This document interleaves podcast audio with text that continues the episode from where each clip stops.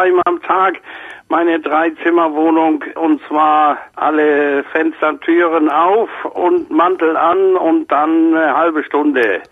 Wie weit ist das der Hygiene zu oder abträglich?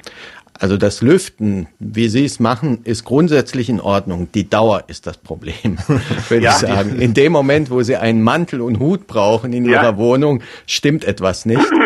Ein Stoßlüften, deswegen der Name, das sollte kurz erfolgen. Fünf Minuten, mhm. da ist die komplette Luft mehr als einmal ausgetauscht. Aha, aha, und die Wohnung kühlt nicht ab. Wenn Sie Fenster zumachen, da die Wände und die Möbel ja alle warm sind, haben Sie die Wärme sofort wieder zurück. Aber frische Luft, frischen Sauerstoff und Geruchsstoffe, Ausdünstungen aus den Wänden, aus dem Teppich und so weiter haben sie entfernt.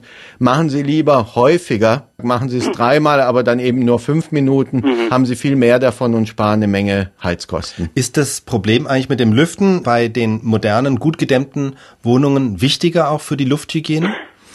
Für das Wohlbefinden und für den Luftaustausch ist es ganz wichtig, gerade in diesen stark gedämmten Häusern, diesen, die sind ja hermetisch dicht, das ist ja wie eine Plastiktüte im Großen.